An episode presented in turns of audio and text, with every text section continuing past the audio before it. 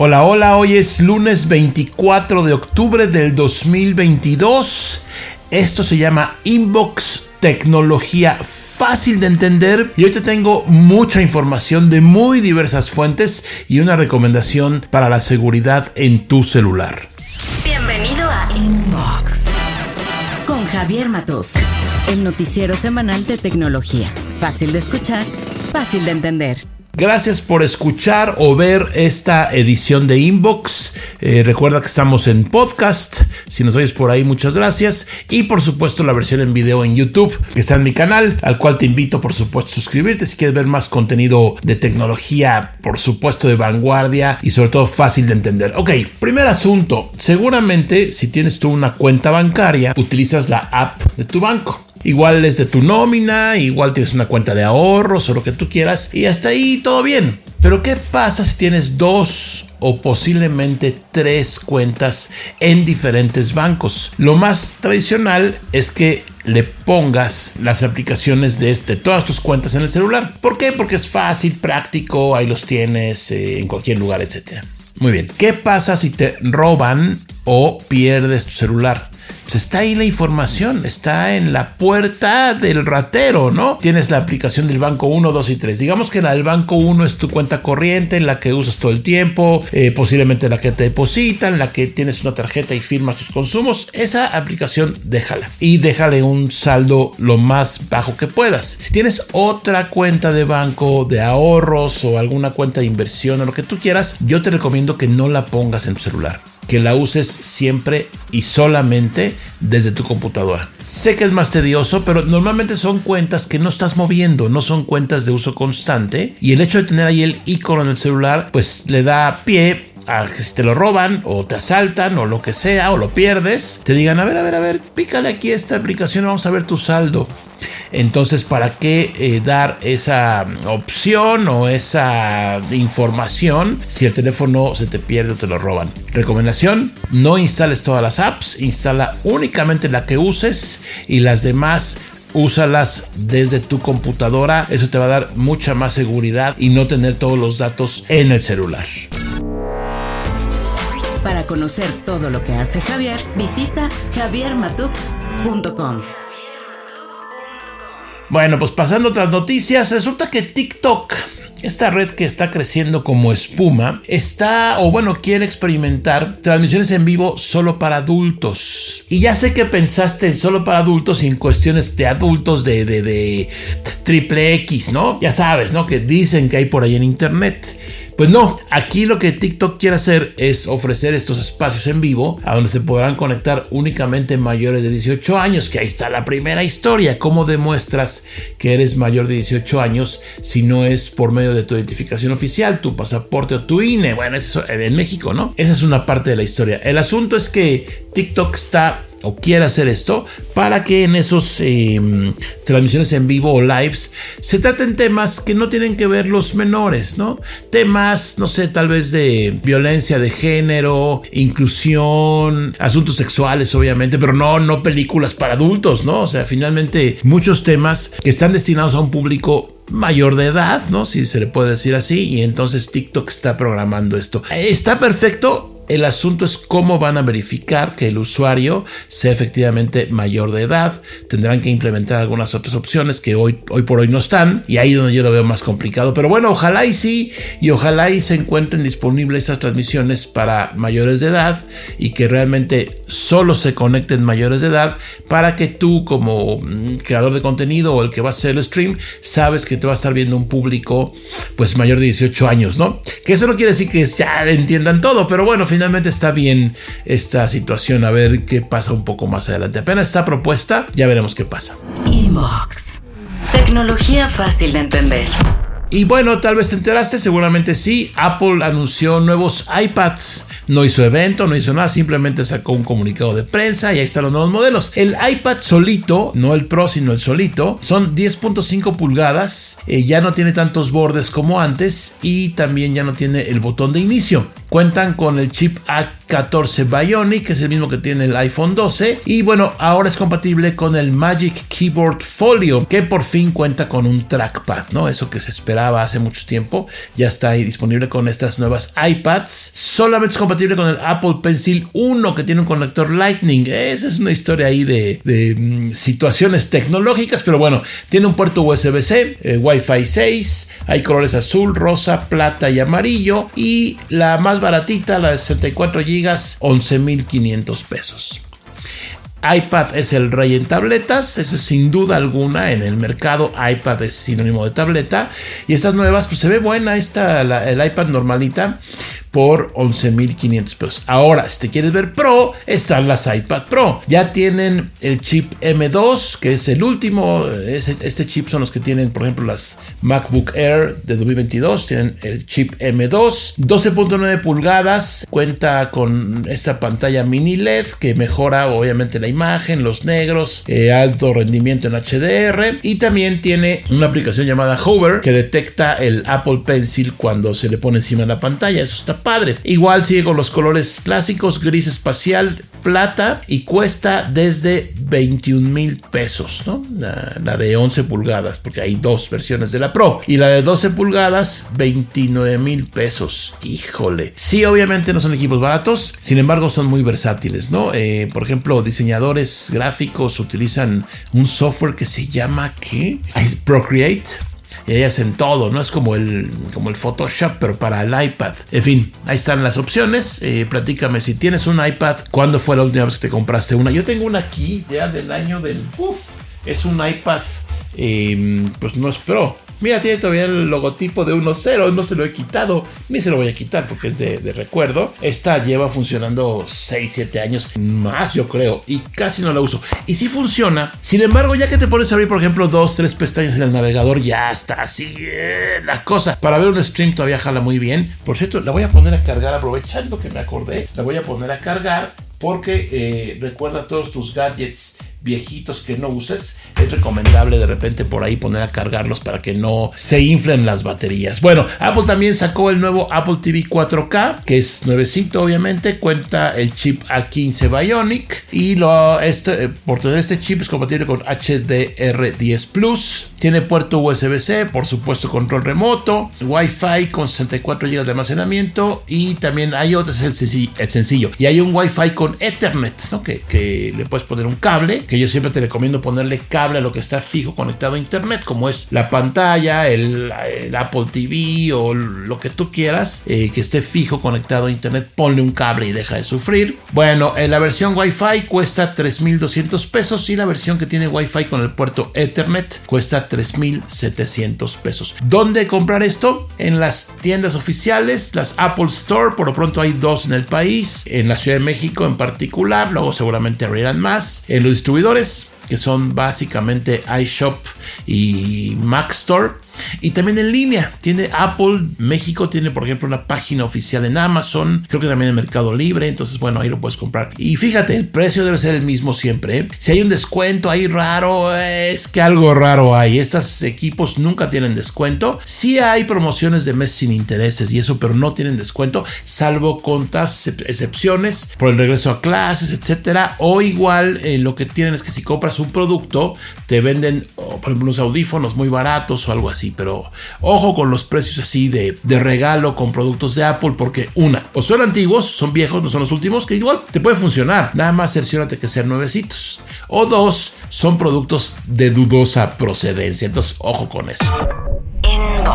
Y en la telenovela de Twitter, bueno, pues eh, como sabes, eh, Elon Musk dijo que siempre sí, para que no le cobren las multas que había por incumplir precisamente el contrato que firmaron, que quedaron de acuerdo. Pero el asunto es que, híjole, Dice Elon Musk que va a correr o tiene planeado correr a casi el 75% del personal de los empleados. 75% son pues, casi todos. Él pretende despedir a 5.500 empleados, dejando únicamente 2.000 trabajadores, ¿no? Entonces, pues Tiene hasta el 28 de octubre para cerrar esta compra de Twitter, eh, si quiere evitar el juicio y la multa, pero está gacho, ¿no? O sea, correr al 75% de la planta laboral, no sé por qué, ¿eh? igual no creo que no hagan nada, ¿no? O sea, es mucho. Un recorte del 10%, 15% lo puedes entender, pero correr el 75% de la gente está salvaje. Ya veremos qué pasa con esta tragicomedia en varias entregas. Ya vamos como la temporada 3 de la compra de Twitter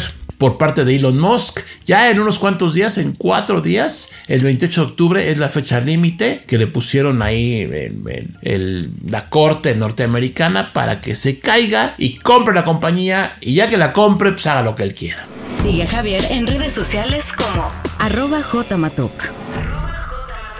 Y bueno, este brazo robótico hecho por Google, que juega ping pong, como puedes verlo en tu pantalla, está utilizando inteligencia artificial y machine learning. El proyecto se llama I Seem to Real y obviamente no es nada más juego de ping pong, eso ya digo, es, es la parte que tú ves, ¿no? Aquí el asunto es que construyeron un sistema robótico que puede funcionar y puede aprender.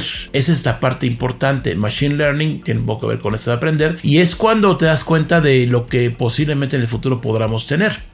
Aquí solamente sale jugando ping pong y obviamente va aprendiendo de los oponentes humanos. A ver, si ponen dos máquinas a jugar ping pong nunca van a aprender, van a repetir, digamos, las jugadas, los movimientos que tienen. De repente un poquito sí pueden aprender si le cambian ahí un poco el algoritmo, pero el comportamiento humano, como no está programado afortunadamente, es cuando estos robots aprenden. Y esta demostración está muy, además que está muy padre. Yo a mí me tocó verlas, no esta de Google, sino otras en algún CES hace dos, tres años. Eh, Súper interesante, porque aparte ya que la ves en vivo dices, ah, o sea, sí está salvaje ahí eh, jugar contra una máquina, que sobre todo, pues no se cansa, puede fallar, pero va a seguir duro e insistentemente porque es una máquina. Mientras tenga energía eléctrica y el software funcione bien, va a seguir dándote batalla. Entonces está interesante esto, sobre todo el modelo de aprendizaje automático, para ver esto en qué más lo aplican, ¿no? Obviamente el proyecto no se limita a jugar ping pong. Eh, por supuesto es un experimento y por, por lo pronto se ve muy padre en estos videos que estás viendo en tu pantalla y si estás escuchando este podcast puedes buscar, te dejamos el link por ahí en el podcast de Spotify que ahí se pueden poner links, pero bueno, puedes buscar Google Ping Pong y seguramente va a salir por ahí. Inbox.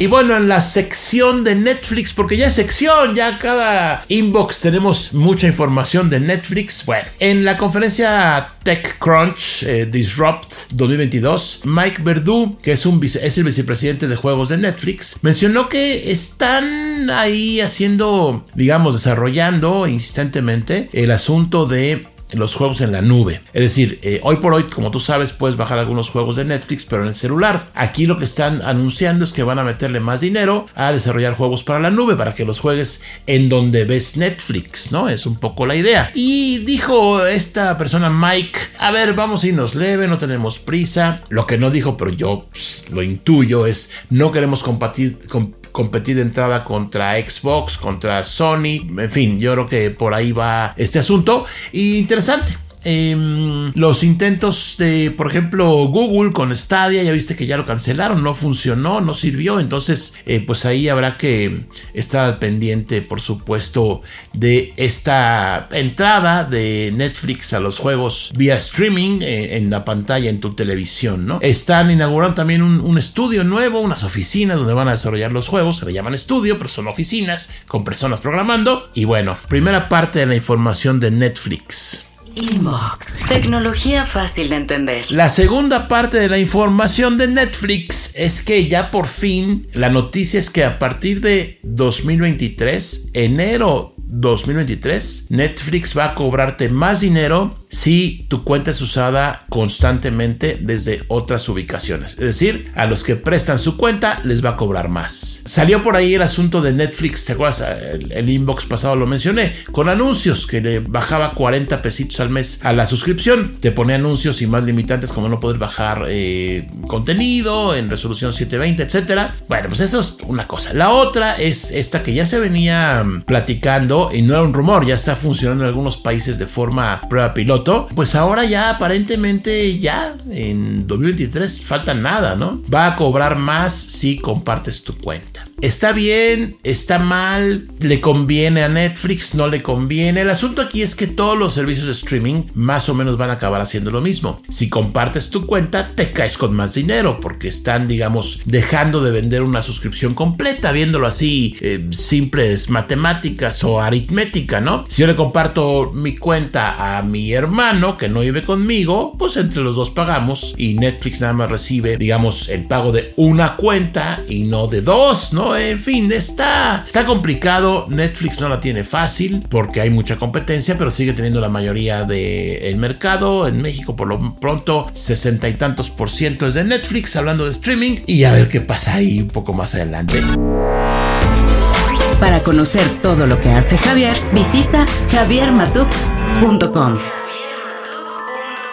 Ya van a inaugurar el próximo año también el Starlink para aviones. ¿Qué es eso? Conectividad de alta velocidad cuando vas en un avión. Sé que por supuesto no toda la gente viaja en avión, cada vez más, pero por supuesto sigue siendo un medio de comunicación todavía muy limitado por muchas cuestiones, una de ellas por supuesto la económica, y ahora vaya que han subido los boletos como locos, ¿eh? pero bueno, es otra historia. Hoy por hoy las líneas aéreas, digamos que la gran mayoría de las grandes y de las pequeñas algunas ofrecen, te ofrecen la opción de conectarte cuando estás volando al wifi del avión y el avión está conectado a internet por algún tipo de conexión satelital. Eh, son conexiones que yo las he probado, eh, son conexiones eh, que funcionan, no puedes hacer streaming, no te dejan hacer streaming, afortunadamente. Todo lo que tiene que ver con video casi casi no está permitido, porque imagínate que en un avión cada quien tenga su stream y no traiga audífonos y cada quien ponga una, una película, sería un caos, ¿no? Es como las llamadas telefónicas, hace que como 20 años, no sé cuánto, comenzaron a poner teléfonos en los aviones cuando no había celulares y era para que tú agarraras el teléfono y hicieras una llamada. Fue un fracaso rotundo, afortunadamente nadie lo usó, nadie lo usaba y entonces lo quitaron de todos los aviones. Igual si te acuerdas, ¿no? Depende de cuánta edad tengas y si usabas aviones o no, lo quitaron, ya no había, luego dejaron nada más un teléfono por ahí junto al baño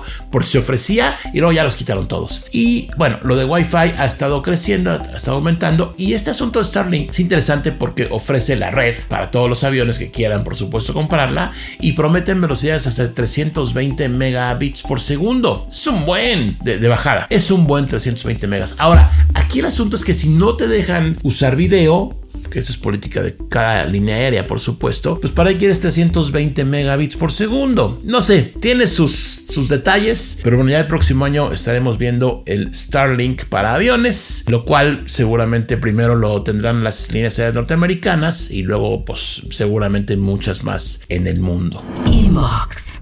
Tecnología fácil de entender. Pregunta de la semana que hice en Twitter y también por ahí en YouTube eh, hace unos días. Si tuvieras que escoger entre iOS y Android, o sea, Apple o cualquier Android, yo puse de gama alta, ¿no? Para que sea equivalente más o menos. Para usarlo los siguientes cuatro años sin poder cambiarlo, ¿qué harías? Las opciones son dos, iOS o Android. Y yo le puse iOS Forever o Android Team. 8000 votos, son muchísimos. Muchas gracias a todos los que votaron. En este caso en Twitter, no he checado en YouTube. 8000 votos. Y me sorprendió el resultado. 63% dicen que usarían iOS si tuvieran la opción de elegir su nuevo teléfono y los próximos cuatro años no cambiarlo. 63%. ¿Qué pasó con Android? ¿No que es Android es lo mejor del universo? Bueno, esta votación, esta muestra es obviamente únicamente en mis seguidores de Twitter que están sesgados porque son más tecnológicos. Pero aún así, a ver, déjame checar, a ver si puedo ver rápidamente cómo va la encuesta aquí en YouTube. Mira, aquí está completamente al revés. En YouTube apenas van 3.000 votos y iOS Forever 39% y Android Team 61%. Qué interesantes son las encuestas, ¿eh? A mí me encanta hacerlas porque además de que tenemos el resultado, me da una muy buena idea de quién me sigue, ¿no? es un poquito, eh, de repente la, la, idea de hacer encuestas es esa, ¿no? O más o menos tratar de medir un poquito quién me sigue. Eh, pero bueno, ahí está los resultados de la encuesta de la semana. Inbox. Tecnología fácil de entender. Me encontré en Twitter este video que lo subió Preservation Project, AB, audio video Preservation Project, que es una grabación de cómo hacían los efectos en las películas antes. Antes de las computadoras, cuando todo era manita. Y está súper interesante. Dura un minuto Está muy, muy interesante porque, mira, ahí lo voy a poner de fondo tantito. Puedes ver cómo está, digamos, la caricatura, que es la que estás estarías viendo en la tele seguramente y cómo hacen los efectos de sonido. Impresionante cuando choca la locomotora, que es el cuando termina el video, pues hay toda una serie de, de cacerolas y de y de mm, tambos y de artefactos de cocina para hacer el efecto cuando choca finalmente la locomotora, ¿no? Ahí lo puedes ver en el video. Buenísimo, está padrísimo. A mí me gustó mucho, por ahí lo retuiteé, cómo eran los efectos de sonido, ¿no? Y seguramente hoy en día algunos efectos siguen siendo así análogos, ¿no? Seguramente, no lo sé. Pero aquí pues todo era análogo, no había nada digital y así se hacían con esta, pues esta inventiva, esta capacidad de los que se dedicaban a efectos de sonido, poder desarrollarlos con lo que tenían a la mano, ¿no? Ahí se iban, eh, pues, inventando estos efectos muy interesantes. Sigue a Javier en redes sociales como arroba jmatok. Y bueno, ya casi nos vamos. Ahora vamos. Ahora estuvo cortito, ¿no? El inbox, creo que sí. Vamos ahora con algunos comentarios. Ok, dice Inge Niño, así se llama el usuario, no, no soy yo, yo no soy niño. Eh, ingeniero, qué gusto que al fin alguien lo dijo. Como ingeniero en audio, claro que me doy cuenta que el audio en un 80% del contenido de YouTube siempre es malo. Incluso podcasts que son ya de renombre son malos. El audio, la iluminación y muchos factores de producción pasan desapercibidos siempre. Obviamente no son producciones profesionales, pero sí tiene que ponerle más atención a esos detalles para que sus contenidos sean aún mejores. Como siempre, un gusto seguirlo y me encanta su forma de explicar las cosas. Muchas gracias. Sí, es que hice un video de estos de JI que son inalámbricos. Para, son dos para poder grabar videos en general, lo que tú quieras, ¿no? Pero bueno, yo comentaba en ese video que la parte fundamental de un video o de un contenido es el audio, ¿no? Si no se oye bien, pierde, pierde interés, pierde la magia. Se puede no ver muy bien o no estar perfectamente iluminado como este estudio, pero si no se escucha bien, pierde la emoción y ahí está este video de los DJ y te dejo aquí la liga si quieres verlo. Es un unboxing detallado de que no son baratos, ¿eh? No son baratos, pero te van a durar mucho tiempo seguramente. Pablo Escobar, yo sí me chutaría los anuncios de Netflix, sobre todo porque el básico de 139 pesos el contenido está en SD, no en HD, mientras que el de 99 sí estará en HD. No sé, según yo no, pero bueno, no sé. Pero él sí, él sí veía los anuncios, dice Pablo Escobar. Sobre el autopiloto de Tesla sí funciona en las largas filas de tráfico. Obviamente te pide que toques el volante cada determinado tiempo. No vaya a ser que te quedes dormido en el tráfico. Sí, yo pensé que no. Ya me corrigieron varios y me dijeron que sí funciona. Yo pensé que no. Muchas gracias. Pablo CG. Yo imprimía nóminas y reportes en una impresora de matriz de punto. Qué bellos recuerdos. Sí, hombre. En el inbox pasado por ahí saqué eh, este recuerdo de un video que creo que era de TikTok de cómo imprimían las híjole, yo también imprimía muchísimo en eso. Fercho Méndez. Una vez me regalaron un celular Motorola de los que regalan cuando renuevas contrato, pero no me dieron el cargador. Se me ocurrió comprar un cargador de carga rápida pirata y a la semana quemó el centro de carga del celular y me costó 600 pesos cambiarlo. Lo barato sale caro. Sí, siempre los, los cargadores, si puedes ser original, yo te recomiendo. Siempre, si puedes, por supuesto. Nemesis, hola ingeniero Matú, felicidades. En mi caso, creo que en lugar de esta versión chafa que quiere meter Netflix, deberían meter una que te dé la calidad de 4K para un solo usuario. En mi caso, vivo solo y con familiares pagamos el plan premium. No, pues ya se te acabó, Nemesis. Ok, en tres casas diferentes, pero si Netflix impone su regla de no compartir la cuenta, yo no veo factible pagar el premium de 299 pesos solo para mí. Y sí podría contratar el Full HD, pero entonces para qué tener una pantalla de 4K si la calidad de imagen no la vas a aprovechar? No, a ver, Nemesis, si ya te compras tu pantalla 4K, pues tienes que pagar el streaming, 4K. Pues, Ahora, si Netflix se pone, ya sabes, estricto, ya no deja compartir cuentas, pues ya no va a dejar y vas a tener que pagar si quieres tener contenido 4K. Si no, pues no. Ángel Cinta. Yo les sigo llamando Vancouver a BBVA, Banamex a City, bochos a los, a los vehículos Volkswagen, Coca-Cola, cualquier refresco. Y esperan que no le diga a Office el 365. Si me he conectado a la red gratuita. Ah, bueno, esa es un primer parte del comentario que yo comentaba que ya no se llama Office. La palabra Office ya quitó Microsoft. Ahora es Microsoft 365. Si me he conectado a la red gratuita de la CDMX, pues jala bien para audio, pero cuando quieres reproducir video baja la velocidad. Uso Shark Surf como VPN y sin problemas. Bien, bien por usar un VPN o una VPN. Armando Romero, ingeniero Matuk, ¿cuándo se da una vuelta por Guanajuato? Sobre todo para visitar Puerto Interior en Silao y ver lo último en tecnología. Acaban de pasar la Expo Hannover Mess, como cada año, directamente desde Alemania, con lo último en robótica y mucho más en tecnología de vanguardia. Por aquí lo esperamos pronto y pase a León por unos excelentes zapatos o botas, chamarras de piel de primera y qué precios. Lo esperamos pronto. Gracias Armando. Pues no tengo planeado ir, pero si voy, por supuesto les aviso. Y bueno, se acabó este inbox de hoy, lunes 24 de octubre del 2022. Espero te haya gustado, espero te haya entretenido, ¿por qué no? Con esta información súper ligera, ya sabes, eh, tecnología fácil de entender. Te invito a suscribirte al podcast, espero que estés suscrito, o también al canal de YouTube, donde además de este noticiero inbox, por supuesto subo mucho contenido de interés para ti. Espero. Así es que bueno, muchas gracias y por aquí nos seguimos viendo y escuchando. Esto fue Inbox con Javier Matuk. Tecnología fácil de entender. Recuerda suscribirte en tu sistema de podcast favorito. Nos escuchamos en la siguiente edición.